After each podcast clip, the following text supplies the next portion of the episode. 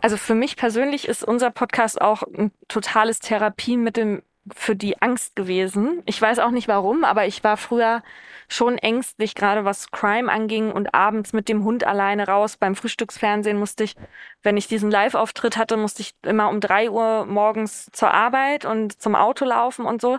Da hatte ich wahnsinnige Angst und seitdem ich diesen Podcast mache, habe ich das überhaupt nicht mehr. Ich habe auch gelernt, viel empathischer zu sein mit Menschen generell und zu sehen, was eine bestimmte Erziehung oder bestimmte Bedingungen im Leben auch mit der mit dem Charakter eines Menschen anstellen können.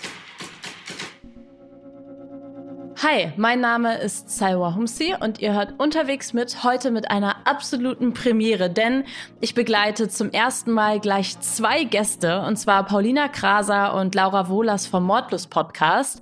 Die beiden, die gehören zu den erfolgreichsten PodcasterInnen Deutschlands und sind aktuell mit einer Live-Version ihres True Crime Formats unterwegs auf Tour und das übrigens komplett mit der Bahn. Das muss man auch erstmal schaffen. Laura und Paulina sind nicht nur Geschäftspartnerinnen, sondern auch Freundinnen, was ihnen die Zusammenarbeit und am Ende auch das aktuell gerade viele Reisen erleichtert und wahrscheinlich auch deutlich spaßiger macht.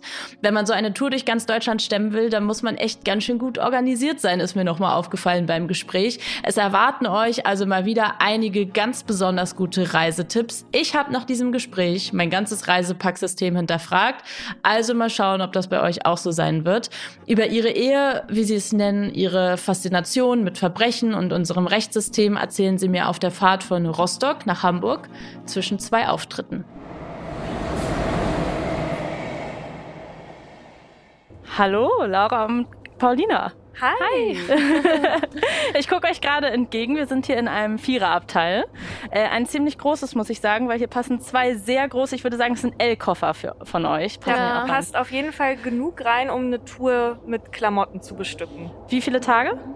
Jetzt 13 Auftritte. Wie 18 viele Tage? Tage. Okay, ja. wow, das sind viele Outfits. Wir fahren jetzt gerade von Rostock nach Hamburg. Ihr hattet jetzt gestern die, den Tourstopp in, in Rostock? Ja. Und heute Abend in Hamburg. Genau, und morgen nochmal Hamburg. Was ein Leben. Und jetzt auf dem Weg ein Interview. Das ist, äh, das ist ein bisschen Star-Feeling, oder?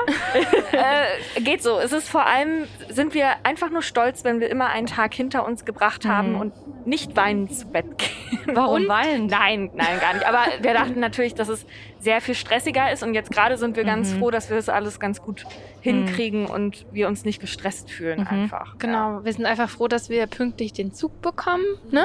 Mhm. Und dass wir auch jetzt einfach mal eine Begleitung haben beim Fahren. Ist ja, ja auch schön. Ist sonst viel alleine unterwegs. Ich, ich habe ja keine zweite Hälfte, mit der ich einen ja. Podcast mache und ich reise ganz, ganz viel beruflich alleine.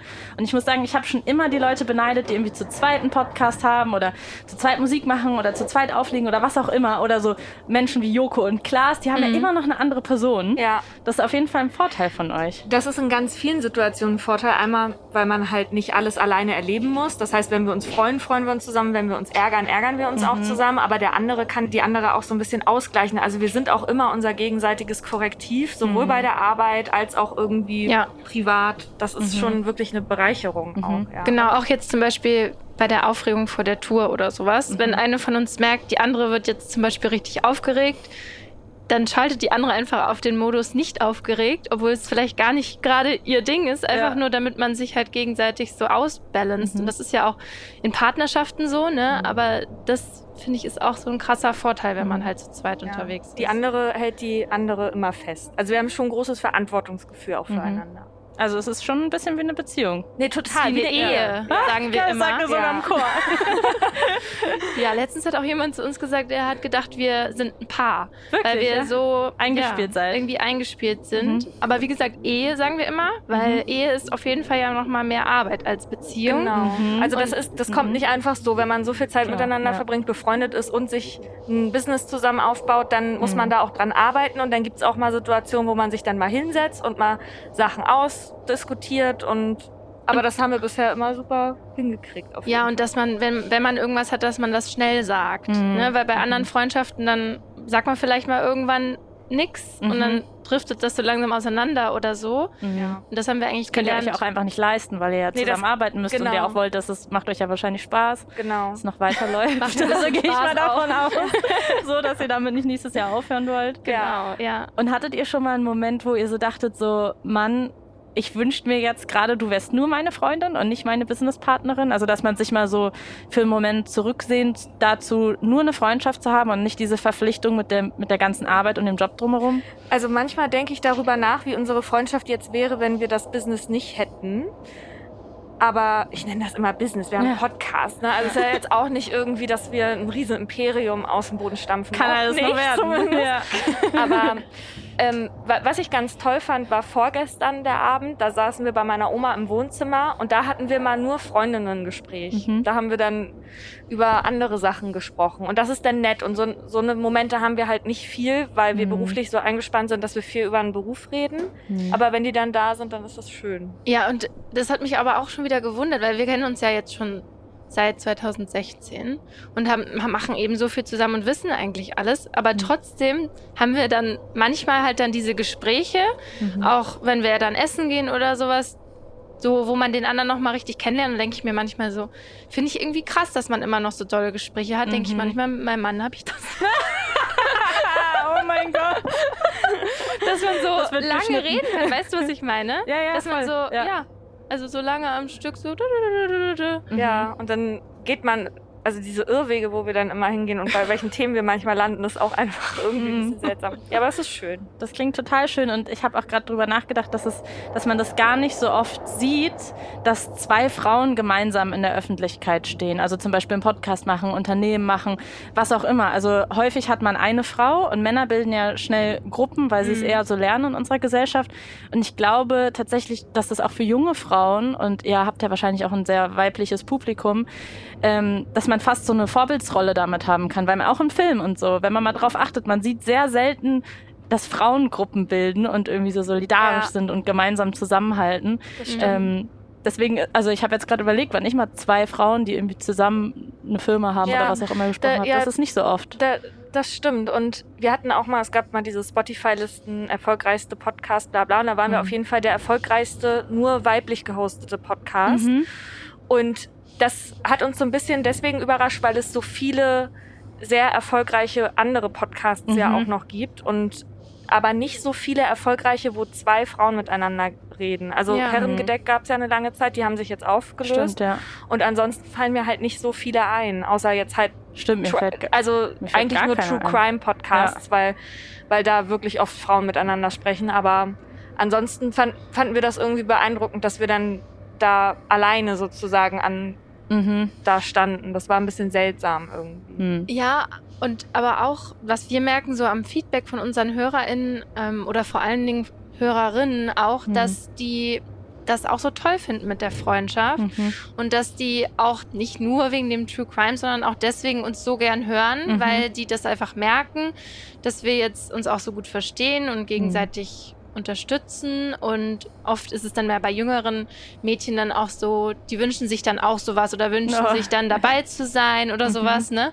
Und ähm, das haben wir relativ schnell gemerkt, dass das Mhm. auch so ein bisschen ein USP auch bei uns dann Mhm. Ja, ist. und dass die halt so relaten können, weil viele sagen, oh, meine Freundin ist voll die Laura und ich bin voll die Na. Paulina oder so, ne? Mhm. Ja. Ja. Geil, ja.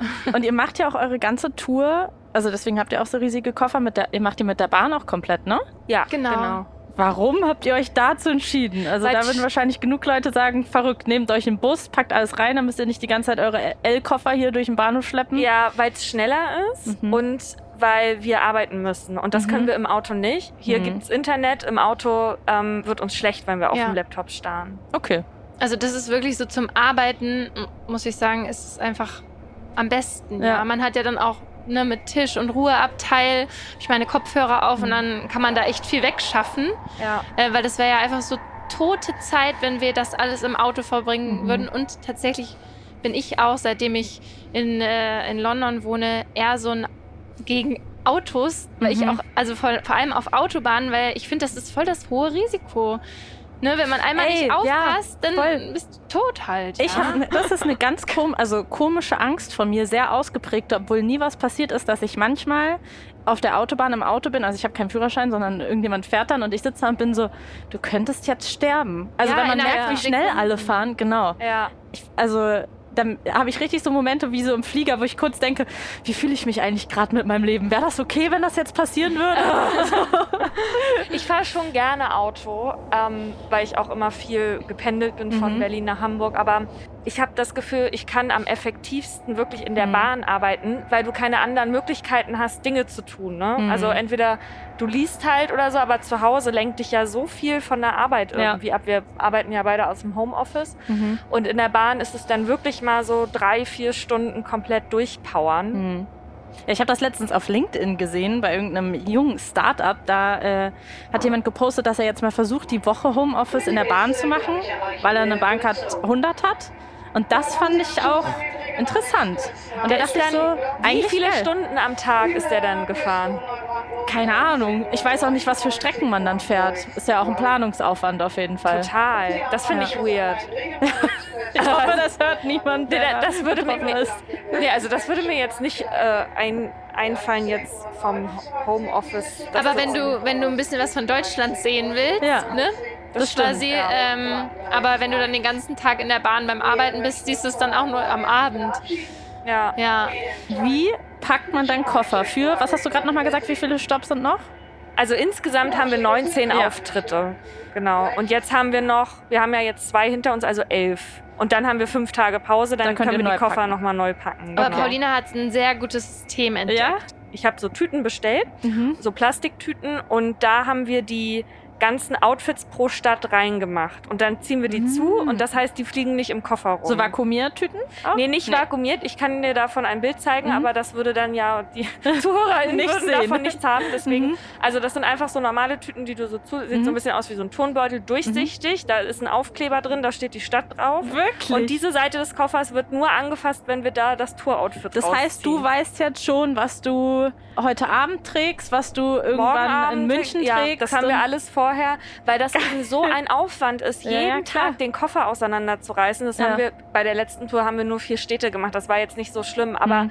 es ist vor allem, weil wir uns auch aufeinander abstimmen müssen. Wenn sie da in einem Mhm. äh, High Fashion Blazer Outfit steht und Ja. ich ziehe meine irgendwie Chucks an und äh, eine Latzhose, dann sieht das nicht aus. Ne? Und Mhm. deswegen mussten wir den Koffer auch so packen, dass es dann ein bisschen aufeinander Geil, abgestimmt ihr seid so richtig planungsmäßig unterwegs. Das Ja. heißt, ihr habt richtig so alle Doppeloutfits, nicht nur einmal, sondern Ja. Doppeloutfits geplant für die ganze Tour. Ja, Das und das ist dann auch im. Koffer so, dass äh, die, die als letztes kommen, unten sind. Ne? Ja, krass. Und jetzt, wenn ich den, den Rostock-Beutel habe ich jetzt halt ganz nach unten, weil der ja schon durch ist. Weißt Geil. du? Also ich finde es auch perfekt. Aber ich war auch noch nie so organisiert Ja. in meinem Leben. Also das ist jetzt Ja. schon Next Level, aber auch nur, weil wir voneinander jetzt so abhängig sind. Mhm. Deswegen, aber ansonsten sind wir, sind wir nicht so. Also wir reden hier im Podcast viel so übers Reisen und wie man das optimieren kann. Und ich muss sagen, dass ich schon oft versucht habe, so ein bisschen anzugehen, weil ich da auch so ein bisschen obsessed bin, zu versuchen, meine Reise so komfortabel wie möglich zu machen. So mein ganzes Skincare-Setup dabei zu haben, in kleinen 10, 10 Milliliter Fläschchen und so. Aber das toppt jetzt nochmal alles. Und ich glaube, meine Angst wäre auch, aber ich finde es geil. Also das wäre so mein Traum, dass das so wäre. Das Ja. heißt, vielleicht frage ich dich mal, ob du mir da mal helfen kannst. Auf jeden Fall. Ähm, ich glaube, meine Angst... Des Ja, Travels. da kannst du das Business direkt noch ausbauen. Styling bei Mordlust.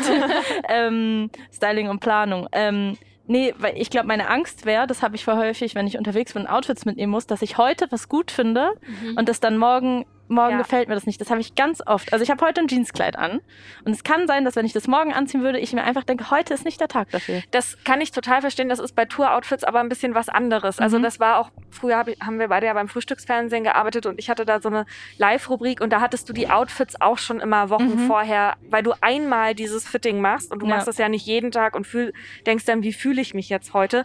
Dann kann das ja mal passieren, dass du dich an dem Tag nicht so wohl in dem Outfit fühlst. Das, Das musst du dann, dann halt so. kauen, ja. Also Okay. das ist dann halt so, weil das ist halt Bühne und das ist nicht, wie du dich privat. Mhm. Das, das haben wir ja jetzt auch heute Morgen spontan Mhm. angezogen. Genau. Ja. Absolute Profis, wow. und ihr habt aber auch beide noch Tüten dabei, wo ganz viele Snacks drin sind. Du hast mir vorhin erzählt, dass du einen kleinen Mixer selbst noch mitgenommen hast. Ja, mein Eiweißmixer, mein Eiweißshake-Mixer. Also wirklich in allen Dingen top vorbereitet. Was wäre so euer Top-Reisetipp für Mordlust-Fans?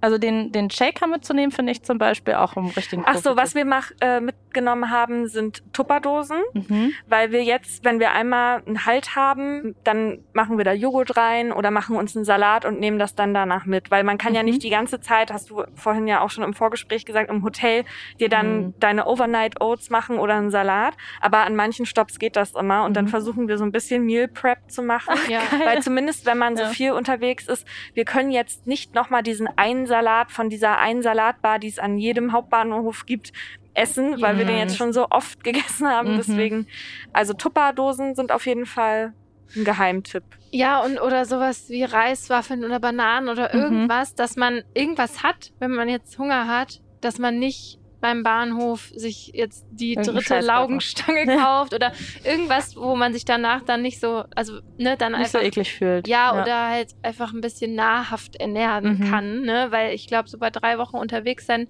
Früher hätten wir es ja vielleicht so gemacht, ne, mhm. und sich dann nur das alles reingestopft, aber ich glaube, dafür sind wir jetzt auch schon zu alt. Das sagst du. Das würde ich jetzt nicht unterschreiben.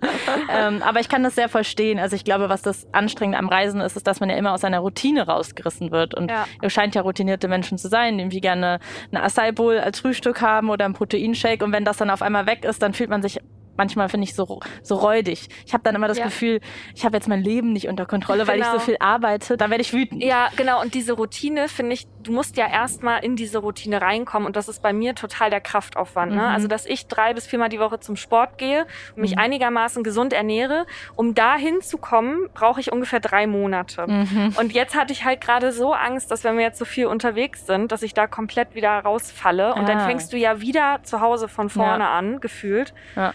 Ja, und das versuchen wir jetzt irgendwie zu vermeiden. Bisher geht es ganz gut, aber ja. wir sind ja auch noch nicht so weit. Ja. Ich drücke euch die Daumen.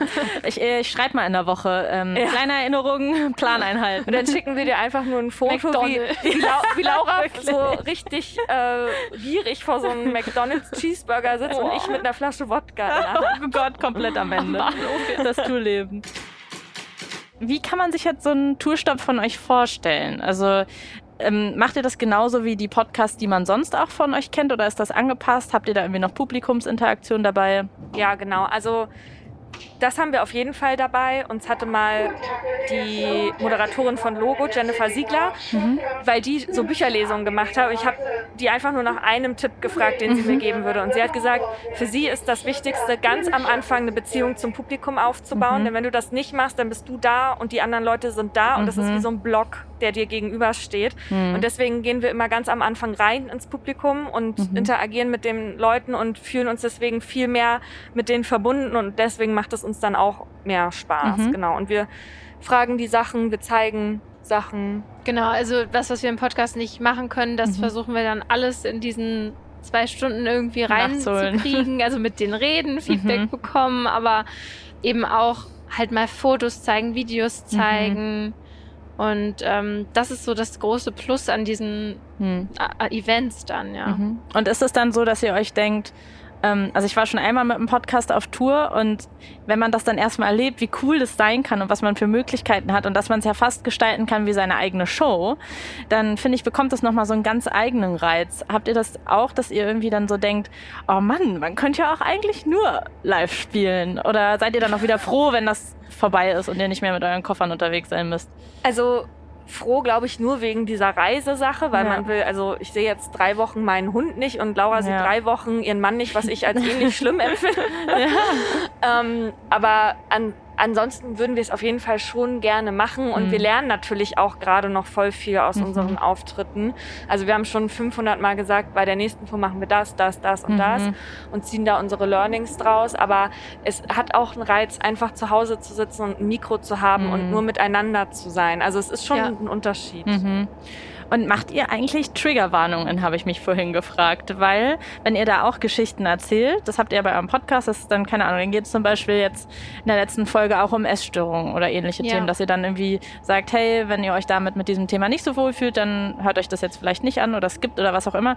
Wie macht man das bei Natur? Man ja. will ja nicht, dass die Leute gehen. Nee, genau. Deswegen muss man sich schon vorher überlegen, ne, dass wir was machen, was jetzt nicht die größten Triggerwarnungen mhm. braucht. Also wir würden jetzt nicht einen Abend füllen mit ähm, zwei Kindermorden mhm. oder sexualisierter Gewalt gegen Kinder oder sowas. Also mhm. Da muss man auch wirklich sagen, so eine Live, so ein Live-Event ist immer noch auch Unterhaltung, mhm. ja, also ein Unterhaltungsabend. Die Leute gehen dahin, mhm. die denken vielleicht auch, ja, wir hören was Spannendes, mhm. aber jetzt nicht, wir wollen da weinend nach Hause gehen oder total schockiert. Das möchten wir ja auch nicht. Mhm. Und deswegen haben wir uns schon vorher überlegt, als es um das Oberthema ging, was machen wir da? Wir müssen jetzt auf jeden Fall keine Triggerwarnung mhm. vor diesen Fällen aussprechen und das war uns wichtig.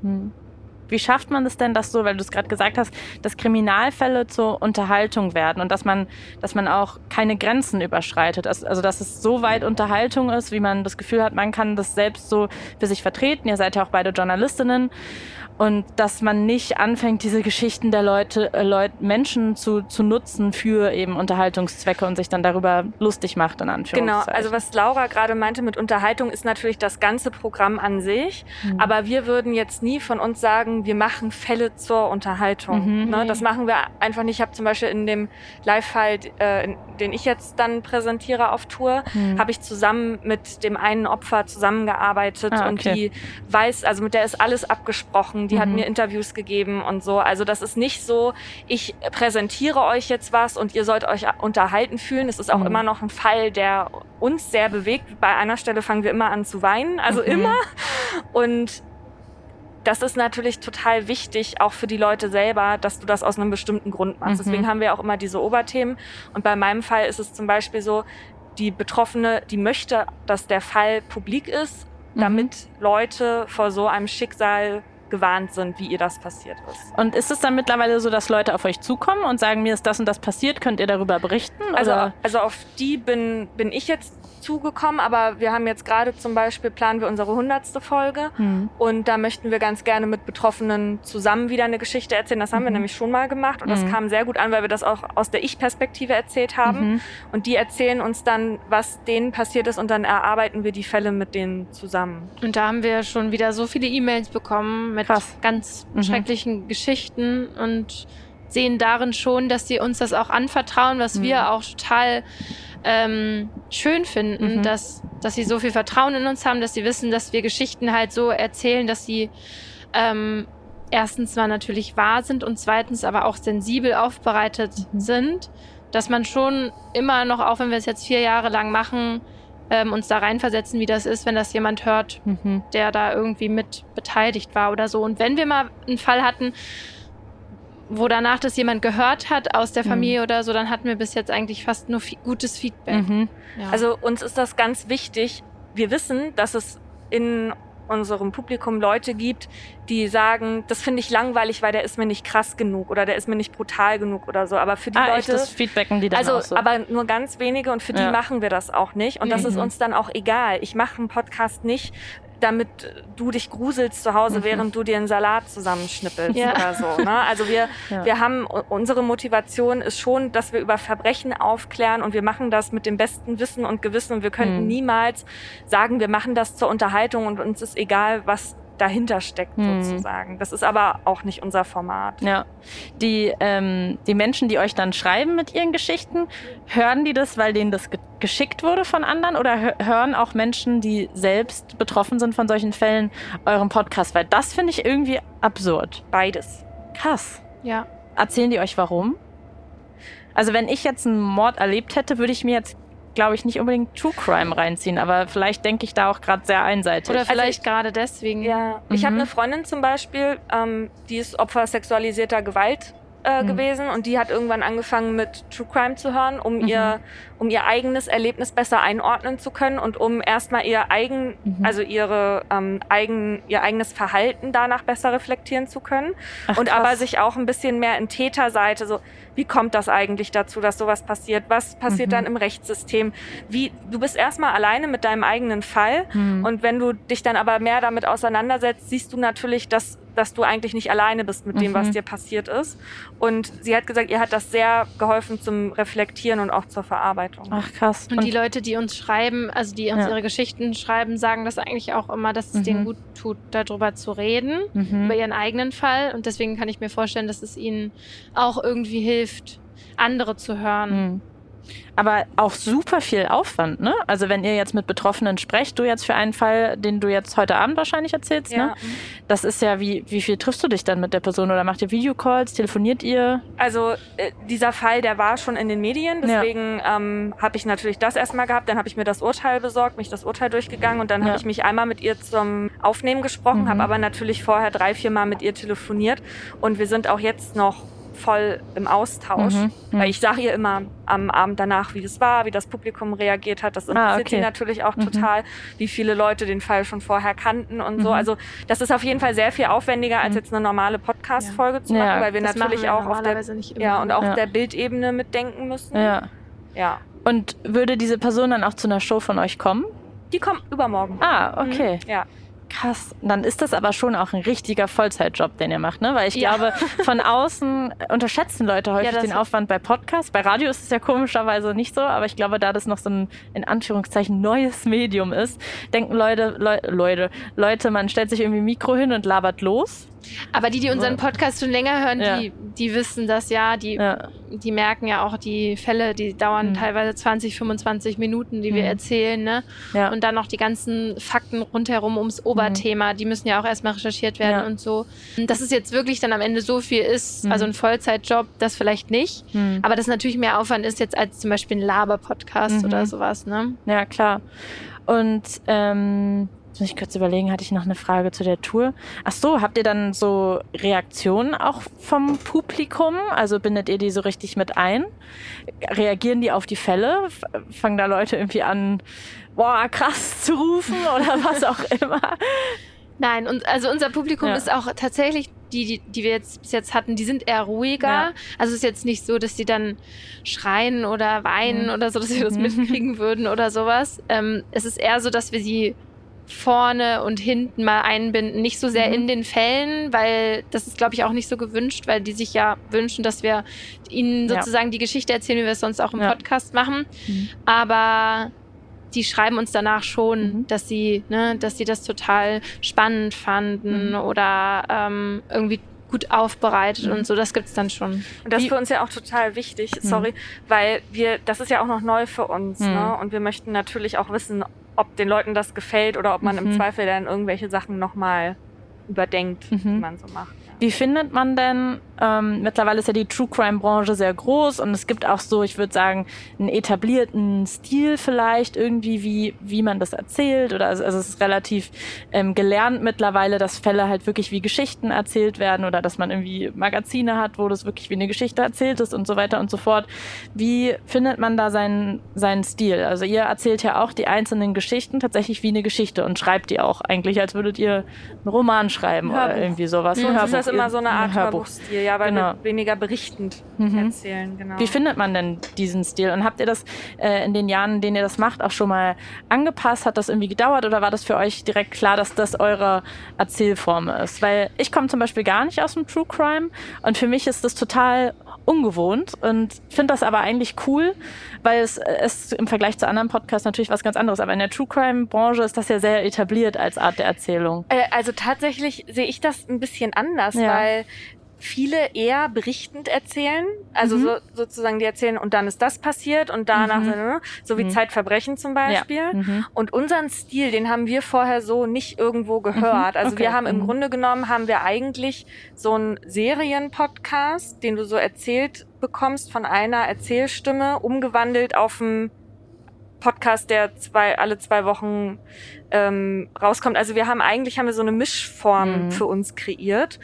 Und ich weiß auch überhaupt nicht, wie wir auf diese Idee gekommen sind, dass wir das so machen. Keine Ahnung. Wahrscheinlich hatten wir Das ist ja schon krass. Ihr macht euch echt, also ihr, ihr sprecht mit Betroffenen und dann schreibt ihr irgendwie diese Geschichten, was wahrscheinlich mittlerweile relativ easy geht, aber anfangs vielleicht auch nicht so schnell, dass man, äh, man muss sich da ja auch erstmal reindenken, wie, wie erzählt man sowas. Ja. So, jetzt habt ihr ja wahrscheinlich beide irgendwie euren Stil, aber so einen Fließtext zu schreiben, macht man ja auch nicht mal so eben nebenbei. Nee, genau, das haben wir Selbst wenn man vorher. Journalistin ist. Ja, das haben wir vorher nie gemacht, so lange Ja. Texte zu schreiben. Und wir haben auch vorher, wir haben auch am Anfang viele Fehler gemacht. Ne? Mhm. Also wir sind ja jetzt beide auch noch nicht äh, vor vier Jahren so lange im Arbeitsleben gewesen, dass wir alles sofort perfekt Mhm. gemacht hätten. Ne? Aber wir haben richtig viel gelernt aus unserer eigenen Arbeit heraus mhm. und auch aus dem Umgang natürlich mit Betroffenen. Ne? Mhm. Die ersten Folgen oder wie wir damals Fälle geschrieben haben, kann man jetzt auch nicht mehr vergleichen mit, wie mhm. wir das heute machen. Und ich fand es total spannend, als wir jetzt auch MitarbeiterInnen eingestellt haben mhm. und wir uns sozusagen überlegen mussten, wie wir denen quasi sozusagen erzählen, was wir eigentlich machen. Mhm. Weißt du, mhm. dass wir, wie wir eine Geschichte aufbauen zum Beispiel. Mhm. Ähm, und da haben wir, habe ich selber gemerkt, wie viel doch äh, Handwerk dahinter steckt. Also, mhm. Also, dass wir uns schon ganz genau wissen, wie wir eine Geschichte erzählen wollen, was uns wichtig ist und so. Mhm. Und ich bin mir sicher, dass wir das schon in unserer journalistischen Ausbildung so mhm. mitbekommen haben, aber dass wir uns auch ganz viel jetzt selber angeeignet haben über mhm. die vier Jahre. Also seht ihr euch da schon auch in der Rolle von dass ihr Journalist als Journalistinnen diesen Podcast aufbereitet. Natürlich. Auf jeden ja. Fall. Das ist ein komplett ja, ja, journalistisches Format. Mhm. Also wie gesagt, es ist kein Unterhaltungsformat. Wir dichten da auch nichts dazu oder so. Mhm. Manchmal kriegen wir Nachrichten. Wie könnt ihr das denn wissen oder denkt ihr euch, dass das so passiert ist? Also da, wir sagen nichts, wo wir nicht wissen, dass es passiert mhm. ist. Ne? Ja. Also mhm. ja. Du hast mal in einem Interview erzählt, dass du schon sehr früh wusstest, dass du Journalismus machen willst. Ja. Und das dass dir Oder da aufgefallen ist, zum Fernsehen. Ja, genau. Und das, das ist für dich so, so, dass du fast gecheckt hast, dass es so ein Privileg ist, dass du schon so früh wusstest, ah, ja. mhm. was du, was du machen willst und dass das gar nicht so selbstverständlich ist. Ab wie alt warst du, als du das, als dir das so klar wurde, dass du zum Fernsehen willst? Also ich habe schon wirklich schon mit fünf oder so oder sechs halt angefangen, so Radiosendungen mhm. aufzunehmen. Dann als mein Papa die erste Kamera hatte mit mhm. neun halt Fernsehsendungen aufgenommen und so. Mhm. Also das war, glaube ich, schon immer dann irgendwie so klar, dass ich das machen will. Ähm, so in welche Richtung genau, keine mhm. Ahnung. Und als es dann zum Studium kam und alle zu mir, oder ich die, die ganzen Praktika mhm. gemacht habe in den Redaktionen, wurde mir halt immer gesagt, mach keinen Journalismus, mach kein Medienwissenschaft. Ja, da raten mach das, alle ab, ne? ne mach das, ja. wo, wofür du dich interessierst. Und ich dann halt ja. so, ich interessiere mich aber für Journalismus ja. halt. Ne? Ja. Heute würde ich ja dasselbe den anderen auch sagen, ne? Mhm. Aber ähm, und ich habe dann jetzt erst so gemerkt, als dann meine Freundinnen auch zum Studium gegangen sind und ich wusste nicht gar nicht so richtig wussten, wo die hinwollen, mhm. da habe ich erst gemerkt, dass das ein Privileg ist, mhm. irgendwie schon so im Inneren zu wissen, auf was man eigentlich Bock hat mhm. und was für einen Weg man gehen will. Ja. Wie war das denn für dich, Paulina? War das äh, so allem, was ich jetzt deinen Interviews und so entnehmen konnte, klingt das eher so, als wärst du da eher so ein Kontrast zu, dass du gar nicht so weit gerne in die Zukunft planst, nee, obwohl genau. du gerne die Outfits planst. Das ja. ist natürlich ein Gegenentwurf. Ich übe ja daran zu fahren. Nee, ich habe als als Kind jetzt nicht mich mit der Kamera aufgenommen, aber ich habe schon immer geschrieben, mhm. ganz viel und wollte das immer unbedingt irgendwas schreiben, wollte mhm. ich einfach gerne. Und ich denke, am Ende sind wir, also war das ja für uns beide dann irgendwie, dass wir uns schon unsere Interessen da so hingelegt haben. Mhm. Ja. Und ja, dann war ich aber ja auch erst beim beim Fernsehen mhm. und bin jetzt aber total froh, dass dieses neue Medium auch gekommen ist, was man mhm sich mitgestalten kann. Ja. Ne? Also wir alle, die wir Podcasts machen, sind relativ jung und haben das Medium irgendwie mitgestaltet in Deutschland jetzt mhm. gerade. Ne? Und das mhm. finde ich wahnsinnig spannend, an so einer Entstehungsgeschichte dabei zu sein mhm. und aktiv ein Part zu übernehmen und nicht darauf angewiesen zu sein, dass dich jemand einstellt, der schon 50 mhm. Jahre auf seinem Chefstuhl sitzt ja, oder so. Ne? Das stimmt. Ja, und auch schon ganz alleine, dass man wie man das produziert. Also, dass wir das einfach machen konnten, ohne viel, also Geld in irgendwas zu investieren. Wir mhm. konnten das halt einfach, haben dann bei unserer ersten Folge ein Mikro gehabt, das 30 Euro gekostet hat oder mhm. sowas und konnten das dann hochladen und auf alle Plattformen setzen. Mhm. Ähm, und eigentlich ja reinsprechen, was wir wollten und es mhm. war egal. Und ähm, heute schätze ich das Medium halt auch so krass, weil wir da ja nicht nur die Geschichten erzählen und Wissen vermitteln, sondern auch unsere eigene Meinung mit reinbringen. Und das, mhm. das hätten wir, da hätten wir lange im Fernsehen arbeiten müssen, mhm. denke ich mal, oder in der Zeitung, bis das bis wir mhm. das können und auch mit dem Publikum, das wir jetzt haben, mhm. ähm, ist das voll das Privileg, dass wir unsere eigene Meinung auch und ein bisschen auch eben für Sachen einstehen, die uns irgendwie wichtig sind mhm. oder so. Und ähm, das hätten wir ja nie geglaubt, dass man da auch so ein bisschen so einen Einfluss haben kann.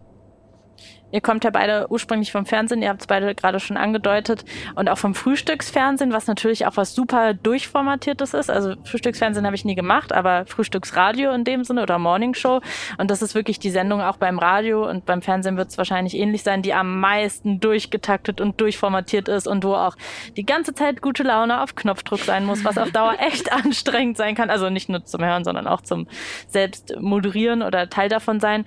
Und dafür ist es ja wahrscheinlich auch voll die Befreiung, wenn man auf einmal ein Format hat. Also das kenne ich von mir selber, dass man sich eine Plattform kreieren kann, wo, wo man nicht in so ein 230-Format reingequetscht wird. War das für euch auch so? Ja, komplett. Also erstmal, dass wir, wir haben eh eher ein Interesse daran, lange Recherchen zu machen, mhm. Sachen auszuerzählen und nicht Bildschlagzeilenmäßig pam, pam, pam und dann mhm. ist das passiert und fertig und dann fühlt man sich irgendwie 230 gut unterhalten oder hat dann auf einmal ein Ärgergefühl oder ein Traurigkeitsgefühl, weil man jetzt so einen kleinen Beitrag gesehen hat. Mhm. Und das finden wir auf jeden Fall toll, dass wir alle Sachen, die wir irgendwie wichtig finden, in diesen Podcast packen können und zwar und auch Sachen, die gar nicht was unbedingt mit Crime zu tun haben, wie du es gerade angesprochen hast. In der letzten Folge ging es dann halt auch um Essstörungen, mhm. weil es connected zu einem Crime-Fall war. Mhm. Und dann konnten wir halt darüber auch mal reden. Also wir können eigentlich über alles reden, was uns wichtig ist. Ja.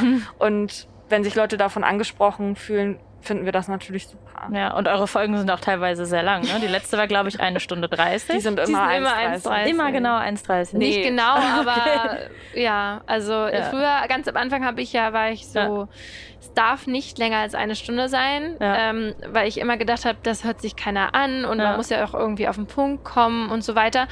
Aber wir haben uns jetzt so bei 1,30 eingependelt und die Leute hören das ja auch bis 1,30. Mhm. Das ist halt eben so. Und die, die stückeln das halt irgendwie auf der Hinfahrt zur Arbeit, die, mhm. den ersten Teil und auf der Rückfahrt den zweiten. Und ähm, momentan fühlen wir uns mit der Länge auch wohl. Und dann mhm. können wir halt alles reinpacken, was wir interessant finden. Mhm. Und wenn ihr jetzt so euch quasi mit der Planung gerade so einpendelt. Ihr habt es gerade gesagt, ihr habt jetzt neu, ihr stellt euch gerade neu auf, habt Mitarbeiter eingestellt, jetzt ist die Tour, das ist ja wahrscheinlich auch nochmal voll wichtig irgendwie, um dieses Format zu prägen. Ähm, ihr hattet ja auch mal einen YouTube-Kanal, habe ich gesehen, den es nicht mehr gibt. Du hast vorhin davon gesprochen, Paulina, dass es auch irgendwie ein Business ist.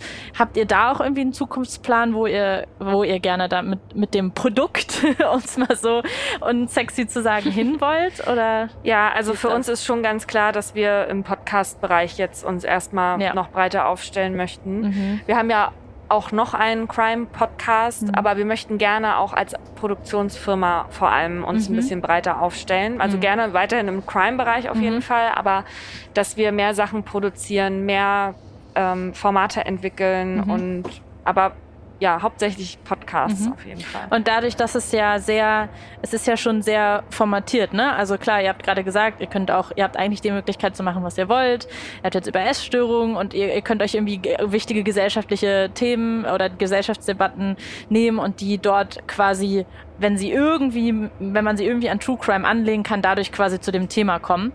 Ich kenne das von mir selbst, wenn ich habe auch ein Format gemacht, Machiavelli, was sehr formatiert war. Da ging es um Popkultur und um Politik. Und ich hatte Momente, wo ich so dachte, ich würde jetzt so gern da und darüber reden, aber wir finden keinen Engel, wie man es erzählen kann. Und da muss man sich so von seinen, so seine Darlings killen und sagen, gut, dann ist das nicht das richtige Format dafür. Und da war ich dann manchmal so kurz frustriert und war so, Mann, irgendwie müssen wir es doch hinkriegen. Aber das soll ja nicht der Weg sein, dass man das Thema dann dahin biegt, sondern entweder das passt oder nicht. Habt ihr so Momente auch manchmal, dass ihr so denkt, Mann, irgendwie würde ich dann gerne doch mehr oder ähm, dass ihr irgendwie, dass man da so an seine Grenzen kommt? Also eigentlich gar nicht. Ich hatte mir immer mal überlegt, es wäre auch mal, weil wir viele Jugendliche natürlich auch haben, die uns ja. hören, dass man mal über Essstörungen oder selbstverletzendes Verhalten redet.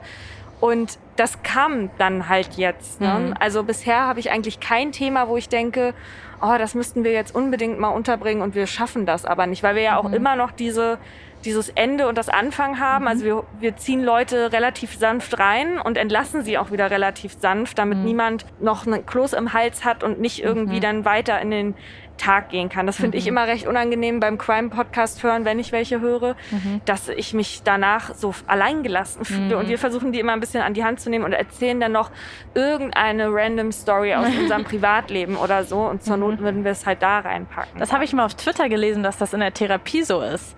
Dass der, dass der am Ende die letzten fünf Minuten die Therapeutin oder der Therapeut versucht, etwas zu sagen, was einem kurz so raus aus diesem Gespräch holt. Habe ich selbst nicht so erlebt bei Ich meiner. Therapie. hätte, hätte ich gerne, aber War leider nicht so gut. Dann wärt ihr vielleicht die besseren Therapeutinnen gewesen. Aber das finde ich schon bemerkenswert. Man merkt echt, also dass ihr euch so für ein Thema entschieden habt und auch dafür komplett brennt. Und wenn man das jetzt über so viele Jahre macht und wahrscheinlich habt ihr auch nicht davor euch noch nie damit auseinandergesetzt, sondern ja davor wahrscheinlich das irgendwie als Interesse einfach verfolgt. Dass, es, dass man immer weiter das spannend findet. Das finde ich irgendwie sehr schön, weil man häufig ja nur so negative Beispiele hat, wo Leute irgendwann sagen, mir reicht's jetzt. Ich glaube, dadurch, dass wir auch wirklich so im Herzen auch Journalistinnen sind, Mhm. könnten wir uns mit vielen Themen krass beschäftigen und tief rein. Das habe ich auch im Studium gemerkt, dass eigentlich alles, wenn man das als Hausarbeit machen sollte, irgendwie interessant war, wenn Mhm. man tief genug reingeht. Und das Einzige, wo ich oder wo wir auch an unsere Grenzen stoßen, ist, dass wir, das ist natürlich jede zwei Wochen auch, ne? Mhm. Jede zwei Wochen ein neues Thema, ähm, dass man ja trotzdem nicht ganz, ganz tief reingehen kann Mhm. in das Thema. Das geht halt nicht. Ja. Und das ähm, daran arbeiten wir aber schon an halt anderen Projekten, wo wir dann den Ausgleich schaffen Mhm. und ganz tief reingehen. Und dann gibt's Mordlos natürlich trotzdem immer weiter, Mhm. äh, jede zwei Wochen. Aber dann haben wir noch ein anderes, wo wir tiefer in Recherche gehen können Mhm. ähm, und dann auch wirklich mit den Betroffenen sprechen und so weiter. Das ist für Mordlos einfach nicht möglich. Das immer innerhalb von zwei Wochen. Also manchmal Mhm. schaffen wir es, aber in der Regel ist das dann schwierig, weil klar, wenn, wenn man mit Betroffenen reden muss, dann ist es manchmal so, man schreibt die an und ein halbes Jahr später melden die sich, Ah, weil krass, sie das noch okay. nicht können oder Ja, aus mhm. anderen Gründen. Ja klar, man kann jetzt wahrscheinlich nicht so oft spontan sagen, hallo, wir machen nächste Woche eine Folge. Ist ja auch oft im Journalismus so, dass man irgendwie für morgen jemanden braucht oder für übermorgen. Also Ja. dass die Anfragen relativ kurzfristig sind. Ja, und das möchten wir halt auch nicht. Also ich möchte Ja. niemanden anschreiben, der gerade noch trauert und sagen, Ja. wir mach, veröffentlichen hier morgen was. Dann mache ich es lieber ohne die Person Mhm. und wandle es dann so ab, dass, ne, also wir, wir anonymisieren ja auch Mhm. viel, damit die Leute dann auch einfach ihre Ruhe haben können. Mhm. Ne? Aber das kann man auch an, an deren eigenen Medienauftritten schon recht gut ablesen, ob sie Mhm. dazu bereit sind oder Ob nicht. reden. In der Regel graben wir ja keinen Fall aus dem Nichts aus. Ne? Also die sind schon medial meistens irgendwie gecovert. Könnt ihr euch noch erinnern, wann ihr das erste Mal mit True Crime in Kontakt gekommen seid? Weil ich habe nämlich überlegt und mir sind tatsächlich nur Black Stories eingefallen. Ich weiß nicht, ihr seid jetzt die Profis, ob das zählt als True Crime. Aber als ich in der sechsten Klasse war, war das so voll der Trend. Und dann haben wir auf dem Schulhof, irgendjemand hatte immer diese Geschichten mit dabei und dann haben wir. Das ist aber Black doch nicht Stories wahr. gespielt. Nee, deswegen ist nicht True Crimes Crime. Aber das sind ja keine wahren. Aber da Fälle. sind, ich erinnere mich, dass es wahre Fälle waren. Nee, das sind Rätsel. Aber wenn- wenn du sind das nicht auch Geschichten, die auf wahren Begebenheiten Das beruhen? würde mich sehr wundern. Mich auch, weil Ja, ich, ich kenne Okay. sehr weirde Storys. Oh, okay. Okay. Vielleicht gibt es vielleicht- mittlerweile so ein Set, was mit, mit echten Geschichten ist. Gut, dann ist es meine erste Begegnung mit Crime in dem Sinne. Oder mit Crime-Geschichten. Aber könnt ihr euch noch bei euch erinnern, was das war? Ich weiß nicht so richtig, aber ich erinnere mich natürlich viel an Medical Detectives Ja, und die mhm. Stimme, Synchronstimme von Richard Gere Mhm. dazu. Das fand ich natürlich immer toll, aber auch so gruselig, dass ich mich damals nicht getraut habe, das alleine abends Mhm. anzusehen. Ja, also Medical Detectives auf jeden Fall, Mhm. ähm, aber natürlich auch Aktenzeichen XY ungelöst. Mhm. Das hat meine Oma halt früher immer geguckt. Die Da- Pioniere quasi. Genau, Ja. also das habe ich dann schon auch als Kind irgendwie gehabt. Ja. Aber dann, was uns ja dann eher so Richtung diesen Podcast auch so geschubst hat, war ja Mhm. auf jeden Fall Serial, Mhm. die erste Staffel, ähm, weil ja wir sowas vorher noch nie gehört haben. Also so eine Mhm. lange Audiodoku oder Reportage mit einem Host oder mit, mit einer mit einem weiblichen Host, die ihre Recherche sozusagen begleitet und das für den für den Zuschauer in Echtzeit Mhm. aufbereitet. Ähm, das hat mich auch so reingezogen und uns ja dann im Endeffekt dahin gebracht, wo wir jetzt sind. Mhm. Ähm, also ich glaube, das war dann am Ende der True Crime Anstoß so. Weil du gerade ähm, von deiner Oma gesprochen hast, wenn ihr so auf Familien oder vielleicht vor ein paar Jahren, als ihr damit angefangen habt, auf Familienfeste gegangen seid, wie habt ihr euren Familienmitgliedern, die vielleicht schon ein bisschen älter sind, vielleicht auf dem Dorf leben, erklärt, was ihr macht? War das, haben die das direkt verstanden oder gab es da auch welche, die gesagt haben, so, oh, das, das finde ich ein bisschen komisch. Also man muss ja schon ehrlich sagen, allein wenn man nur einen normalen Journalismus macht, sage ich jetzt mal, ist das ja schon häufig zu edgy ja. Äh, in der Familie. Nee, ich glaube, meine, also meine Großeltern verstehen das bis heute nicht wirklich, was ich mache. Wirklich? Nee, glaube ich Krass, nicht. okay. Ja. Hm. Meine Oma war ja bei der Tour Ja. letztes Ja. Mal dabei. Mhm. Und ich glaube, seit, seitdem weiß sie das ein bisschen besser. Mhm. Mm, Aber ich weiß noch, als ich gesagt habe, dass ich Medienwissenschaft studieren will, hat sie immer gesagt, mach doch was Vernünftiges, Kind. Mhm. Das hat sie schon gesagt. Mhm. Aber jetzt ist sie auch happy für uns. Er sieht ja wahrscheinlich auch, dass es gut läuft. Und was will man mehr als Oma? Wie erklärt ihr euch, dass True Crime so extrem groß geworden ist? Also, ihr seid die Experten, ihr könnt das besser einschätzen als ich. Mein Gefühl als Nicht-Expertin für True Crime ist, dass es vor allem in den letzten Jahren nochmal einen extremen Aufschwung hatte. Wie erklärt ihr euch den Hype und reizt euch das erst recht, noch mehr irgendwie am Start zu sein und irgendwie in, der, in den Top 2 Plätzen bei Spotify angezeigt zu werden? Oder fängt man dann auch zu hinterfragen, was müssen wir vielleicht anders machen, dass wir nicht überholt werden und so?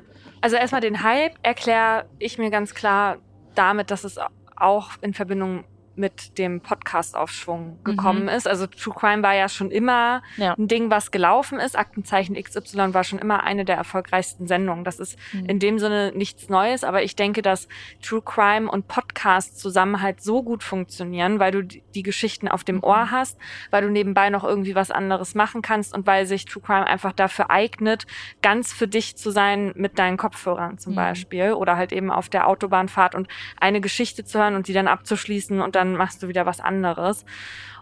Und wegen der Konkurrenzsache, das ist also es ist natürlich schon eine Umstellung für uns gewesen, weil am Anfang waren wir halt relativ alleine Mhm. da irgendwie und haben ja, Zeitverbrechen gab's noch und einen anderen True Crime Podcast von drei Jungs irgendwie.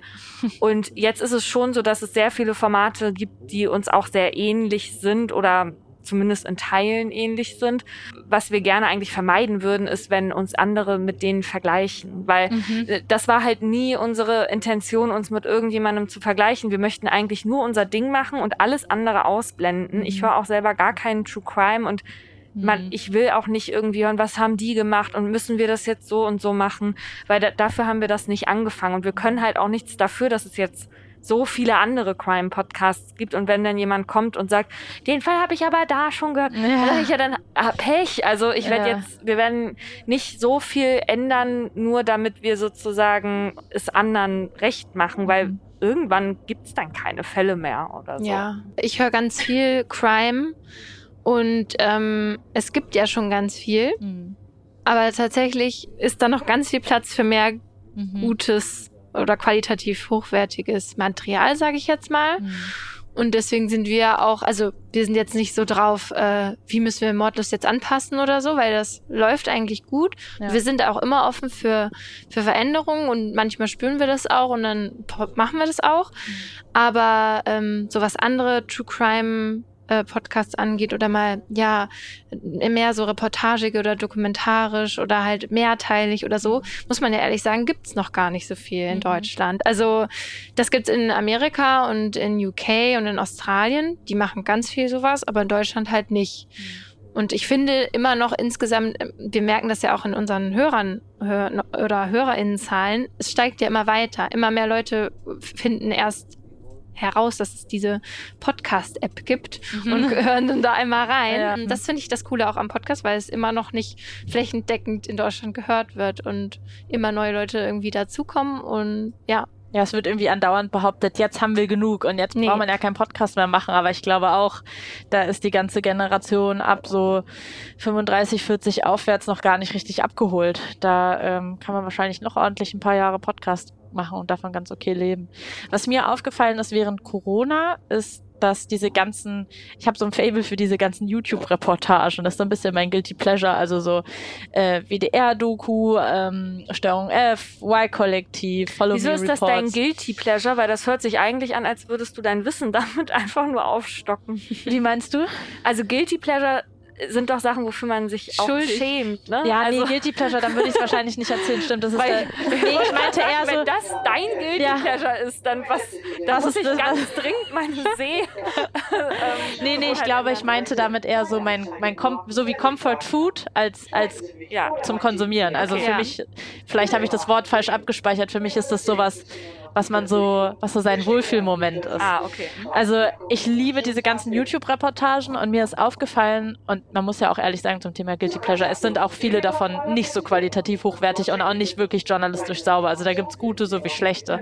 Äh, auch phasenweise. Und da ist mir jetzt aufgefallen, dass es eine Phase gab während Corona, das ebbt gerade wieder ein bisschen ab, wo wenn man wirklich durch diese ganzen Formate geklickt hat, dass super viel fast auf einmal wie Crime war. Ja. Also dass, dass die wie einen Crime-Fokus gelegt haben, als hätte irgendwie in den Redaktionen bei den Öffentlich-Rechtlichen jemand gesagt, das funktioniert gerade gut, versucht mal mehr auf, auf Crime zu gehen. Mhm. Gar nicht, dass das jetzt so war, wie ihr das macht, aber dass man irgendwie wirklich, es war nur Mord und Totschlag. Mein zweijähriger Sohn hat diese und jene unheilbare Krankheit. Und dann halt wirklich, dann scroll ich da durch und sehe richtig, seit Corona gab es auf einmal so einen Umschwung. Also bei WDR-Doku ist mir das zum Beispiel aufgefallen. Eine Doku-Reihe, die ich total gerne gucke, weil die auch immer irgendwie coole, besondere Protagonisten aus, dem, aus NRW, Ruhrgebiet und so haben. Und da war das auf einmal so wie 2020, wo ja eh schon gefühlt die Welt untergeht, war nur Mord und Totschlag. Habt ihr das auch so wahrgenommen? Also dadurch, dass ich nicht so viel Crime Ja. konsumiere, tatsächlich Ähm, kann, kann mhm. ich das nicht, kann ich das nicht wirklich sagen. Also äh, uns hat ja so ein bisschen gewundert, dass Funk dann gleich mit, mit unserem Pod, äh, mit unserem YouTube-Kanal noch einen zweiten True Crime-Kanal eröffnet hat, also auf zwei Kanälen gleichzeitig. Also ich habe das schon auch mitbekommen. Aber ja, wie gesagt, Ja. ich kann ja nicht genug haben. Von ja, daher ja, das stimmt. freut mich das natürlich Ist das für schon. dich was Schönes? Und könnt ihr euch das aber trotzdem erklären, dass gerade während, weil das war, das war, glaube ich, für mich so das Ding und es ist immer noch gerade ein bisschen so mit dem Krieg in der Ukraine. Ich merke, sobald sowas sich verstärkt, so eine Krisensituation, es liegt vielleicht auch am Job, weil ich mich beruflich damit dann viel auseinandersetzen muss und das meistens unschöne Themen sind, dass ich in meiner Freizeit dann gerne einfach was habe, was, wo ich wirklich abschalten kann, was dann irgendwie was Positives ist oder zumindest nicht was zu Düsteres, dass trotzdem während Corona, während so viele Leute sich hilflos gefühlt Mhm. haben, auch keine Perspektive hatten, wann können wir endlich wieder arbeiten, wie ganz am Anfang im April, man wusste ja wirklich gar nicht, wie die Zukunft aussehen wird, es war ja richtig dystopisch, dass Leute sich trotzdem sowas anschauen und anhören. Ich glaube, dass es für viele Leute, ich, vielleicht unterschätzen wir das auch selber ein bisschen, dass die Mhm. dabei wirklich abschalten können Ja. und sich so aus ihrer Realität rauszoomen können, Mhm. weil sie sich dann Voll. in dieser Geschichte wiederfinden. Deswegen meinte ich auch Mhm. mit diesem Podcast dann auch noch in Verbindung, Mhm. glaube ich, funktioniert das für Leute ganz gut, sich einfach einer anderen Geschichte und einem anderen Schicksal zu widmen als seinem eigenen. Mhm. Mhm. Was würdet ihr denn sagen, sind Dinge, wenn man True Crime konsumiert oder vielleicht auch in diesem Fall konkret eurem Podcast, weil das ja da auch schon die Qualitätsunterschiede, sage ich mal, groß sind und auch vielleicht wie viel Sensibilität da an den Tag gelegt wird. Was kann man denn lernen aus True Crime? Ich finde ganz viel über unsere Gesellschaft Mhm. Und bei uns speziell noch, wir haben einen großen Fokus auf unser Rechtssystem, weil uns das beide einfach wahnsinnig interessiert und natürlich auch auf Psychologie, aber vor allem rechtliche Sachen, weil das ist uns am Anfang so aufgefallen. Wir wussten am Anfang nicht mal, was der Unterschied zwischen Mord und Totschlag ist. Und Mhm. im Zweifel weißt du eben auch nicht, wie kann ein Mensch, der so eine schlimme Tat begangen hat, wie kann der eigentlich bestraft werden? Wie funktioniert das eigentlich? Und es ist tatsächlich recht interessant, weil das ganz viel zeigt, wie unser Rechtssystem funktioniert und damit auch die Welt, in der wir leben. Und das ist ein Teil, der war uns vorher nicht so bekannt, der war nicht offen für uns und jetzt ist er das halt. Mhm. Und das macht ja auch einen großen Teil unserer Gesellschaft aus. Nicht nur Strafrecht, ne, aber Recht im Allgemeinen. Was sind eigentlich meine Rechte? Wie kann ich überhaupt Gerechtigkeit erfahren, wenn mir etwas passiert ist? Und das finde ich wahnsinnig spannend. Und vor allen Dingen auch dieses, ähm, warum werden Menschen zu Tätern oder Täterinnen? Weil es ist halt nicht schwarz-weiß und ganz viele Menschen, die zu TäterInnen werden, waren mal Opfer. Und ähm, deswegen sind auch diese Gerichtsprozesse so wichtig, dass man es herausfindet wird und irgendwie auch lernt, was kann man denn machen, um das vielleicht zu verhindern in Zukunft? Und wie kann man schon früher, was, was kann man Richtung Jugendamt machen? Was kann man im Jugendstrafrecht machen, dass das nicht nochmal passiert? Und es ist halt wirklich nicht einfach nur, das ist der böse Mensch, der hat das und das gemacht. Durch die vier Jahre haben wir da so viele Schicksale kennengelernt. So lernt man nicht nur unsere Gesellschaft kennen, sondern auch Menschen im Speziellen, wie genau. wir sind. Ja. Genau, du lernst ganz viel aus der Reaktion und dem Verhalten von anderen Menschen. Was mir zum Beispiel, das ist wieder nur so ein Seitenaspekt mhm. gewesen, ne? aber was ich auch viel gelernt habe, ist über Trauer. Ne? Also mhm. ich habe, jeder Mensch hat ja eine, eine eigene Art mit Trauer umzugehen und findet die vielleicht belastend oder auch sehr erleichternd oder bereichernd oder was auch immer. Und dass es so viele verschiedene Wege gibt von Betroffenen mit ihrer Trauer vom Verlust umzugehen, mhm. fand ich sehr lehrreich. Es gab zum Beispiel, hatten wir einmal ähm, eine Familie, deren eine Tochter wurde ermordet und der wurde auferlegt vom Umfeld, dass sie doch nach drei Wochen wieder bitte funktionieren sollen und weitermachen sollen und nicht mehr darüber reden sollen. Und das ist wahnsinnig übergriffig, Leuten vorzuschreiben, wie sie in welcher Situation sich verhalten sollen. Genauso wie diese eine Frau, deren Mann gestorben ist und die damit nach einer Woche abgeschlossen hatte.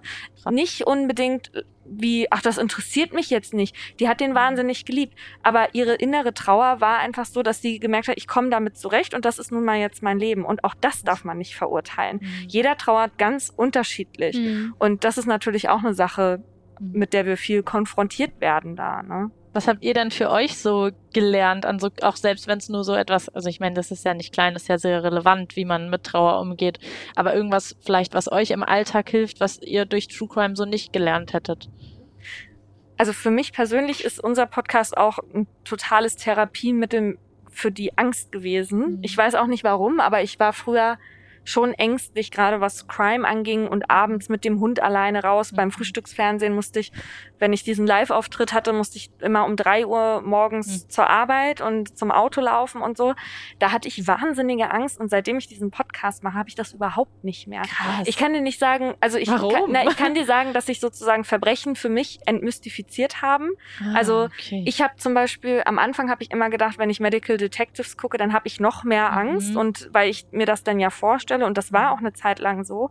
Aber wenn du irgendwann so tief ins Thema reingehst wie wir und verstehst, was diese Leute, was die durchgemacht haben, bevor die zum Täter oder zur Täterin wurden, ne? Mhm. Also jetzt nicht nur, dass sie immer nur Opfer wurden, aber was psychisch ähm, da passiert, was ich machen kann, wenn ich angegriffen werde, mhm. was danach passiert und so. Für mich ist das einfach nicht mehr so, da springt irgendeine schwarze Gestalt aus dem Busch und überfällt mich, sondern mhm. ich habe jetzt verschiedene Ablaufszenarien in meinem Kopf, wie sowas passieren kann und deswegen fühle ich mich jetzt irgendwie viel sicherer. Krass, obwohl man ja eigentlich auch die Häuf also die Häufigkeit einem ja nochmal mehr bewusst wird, wahrscheinlich sogar. Aber es ist gar nicht häufig tatsächlich. Okay. Genau. Und das, äh, das wissen ja. wir eben auch. Also mhm. von allen Straftaten, die passieren, sind die wenigsten irgendwie Straftaten gegen das mhm. Leben oder Sexualstraftaten. Es ist halt einfach nicht so. Und die kommen auch wirklich nicht so häufig vor. Mhm. Warte mal. In Schwerin ist das Stellwerk ausgefallen. Der. Polizeileiter wird jetzt den, die Technik runterfahren und wieder hochfahren und das wird ein paar Minuten dauern. So lange können wir erstmal hier stehen und warten auf unsere Signale. Die hat, die hat, sich so angehört, als müsste man jetzt hier raus, ne? Das ist total traurig. So, ja, ich glaube, wir kommen heute nicht mehr an. Ja. Ich hoffe nicht, nee. Ein paar Minuten ist ja okay. Wir haben jetzt ein bisschen Verspätung und ich hoffe, wann müsst ihr, wann habt ihr heute Soundcheck? Um 17.30 Uhr. 17.30 Uhr, es ist 14 Uhr. Ich nehme mal an, ihr kommt noch pünktlich. Ich hoffe es. Ja, ich hoffe, wir kommen alle noch pünktlich. Ja. Habt ihr einen Notfallplan für nicht eigentlich auf Tour? Würde euch, würdet ihr mit dem Taxi nach Rostock fahren? Jetzt von wo sind wir eigentlich gerade? Wenn, wenn wir hier nicht weiterkommen würden, ja. In Ludwigslust sind wir. Nee, Aber in Schwerin-Görres. Ja, keine Ahnung wo. Naja. ähm, Genau, du wolltest gerade, du, ich weiß gerade gar Ach so, nicht mehr, ja, ich weiß, ich weiß noch, worum es ging, ja. was wir lernen oder was ja, wir gelernt genau, haben was im Podcast. Paulina ja. hat gelernt, dass man nicht mehr so große Angst haben muss, weil die auch nicht so oft mhm. vorkommen, die äh, Verbrechen. Das ist auch so. Aber ähm, ich glaube, ich habe auch gelernt, viel empathischer zu sein mhm. mit, mit Menschen generell irgendwie und zu sehen, was eine bestimmte Erziehung oder bestimmte Bedingungen im Leben auch mit der, mit dem Charakter eines Menschen anstellen können und dass man vielleicht so generell ein bisschen mehr aufeinander achten müsste, theoretisch. Und ähm, ja, auch was sexualisierte Gewalt angeht oder generell Gewalt gegen Frauen, mhm. dass man dann viel sensibler geworden ist. Mhm. Und ja. Ich erinnere mich, dass es mal so eine Debatte gab, die, wo ich das Gefühl hatte, die war aber auch nicht richtig breitflächig darüber, dass Männer gerade, glaube ich, auch in eher veralteten True Crime Medien häufig fetischisiert wurden. Also dass es dann häufig auch ja fast schon so so ja, das so idealisiert wurde. Man hatte da irgendwie auch einen attraktiven Mann und der war auch total klug, wie der das alles angestellt hat und dann hat er sich da nur so junge Frauen gegriffen und so. Wie schafft man das, diese teilweise veralteten Erzählmuster und das kommt ja auch einfach dadurch, wenn wir in einer Gesellschaft leben, die irgendwie von Sexismus ähm, geprägt ist, dass man das dann in Medien auch wiederfindet. Das ist ja kein reines True Crime Problem. Wie schafft man das, das abzulegen? Vor allem, wenn man von diesen Medien vielleicht auch geprägt wurde und sich immer wieder zu checken, dass man selbst nicht in diese Muster reinfällt. Also damit haben wir, glaube ich, überhaupt gar kein Problem. Ja. Diese Täter gibt es so gut wie gar nicht. Ja. Also es gibt den weißt du, welchen Täter es gibt? Tausendmal, der, der seine Frau oder seine Freundin tötet, weil die ihn verlassen will. Mhm. Und das ist für äh, mich so ungefähr der schrecklichste mhm. Typ Mensch, ja. Und diese genialen, wer, wer, wer soll das überhaupt sein? Geniale Serien, Täter mhm. oder jetzt wie Ted Bundy vielleicht, mhm. der von manchen Frauen irgendwie als besonders charmant und mystisch äh, empfunden wird, mhm. weiß ich nicht. Der hat bei mir echt so überhaupt keinen also da habe ich überhaupt keinen Drang, äh, irgendwie was über den zu erfahren oder mhm. so. Und generell behandeln wir auch nicht gerne Serienmörder. Mhm. Erstens gibt es die wirklich nicht so oft. Mhm. Und wenn es die gibt, haben die auch sehr ähnliche Lebensläufe. Mhm. Eine problematische Beziehung zur Mutter, eine schlimme Kindheit gehabt.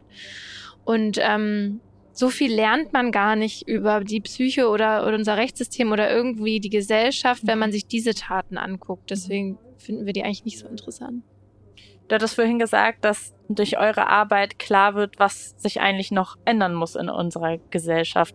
Was muss sich denn ändern? Also was, was sind so die Punkte, wo ihr immer wieder drauf stößt bei euren Recherchen und Geschichten, wo ihr denkt, Mann, das ist jedes Mal so. Warum klappt das nicht? Also generell merken wir immer wieder, dass dass es äh, was gibt, was sich ändern müsste in ganz vielen verschiedenen Bereichen. Ja, das äh, fängt zum Beispiel da an, wie Gesellschaft generell mit Opfern umgeht, ähm, mit Opferschutz, aber auch mit Opferentschädigung.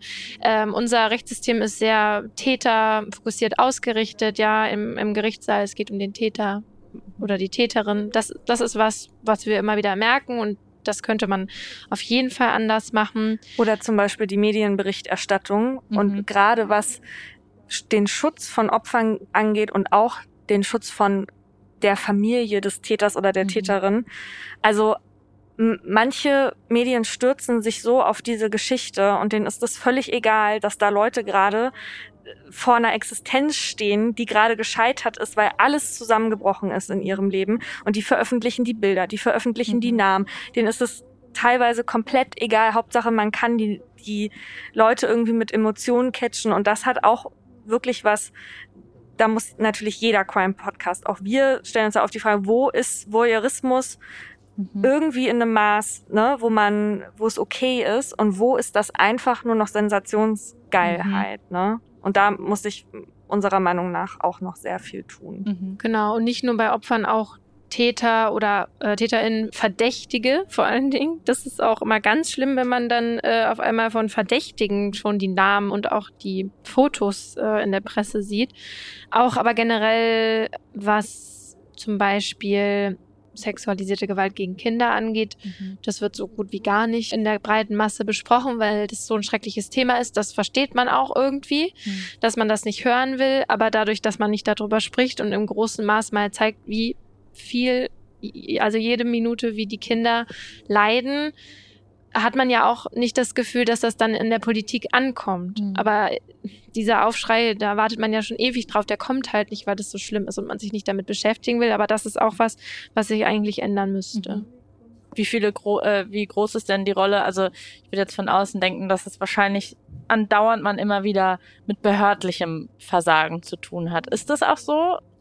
Das ist so schwer pauschal zu sagen, weil mhm. es Behörden gibt. Also auch zum Beispiel das Jugendamt wird ja ganz oft gescholten mhm. von Leuten. Und sicherlich gibt es ganz viele Fälle, wo das auch die Arbeit nicht richtig gemacht hat. Aber vielleicht, weil es die Arbeit nicht richtig machen konnte, Ja. weil eine Person auf 20 Fälle eine Zeit lang saß, wa- was immer noch wahnsinnig viel ist, manchmal auch auf 60. Ne? Da gibt's ja jetzt eine Regelung, dass man nicht mehr als eine bestimmte Anzahl an Fällen annehmen darf.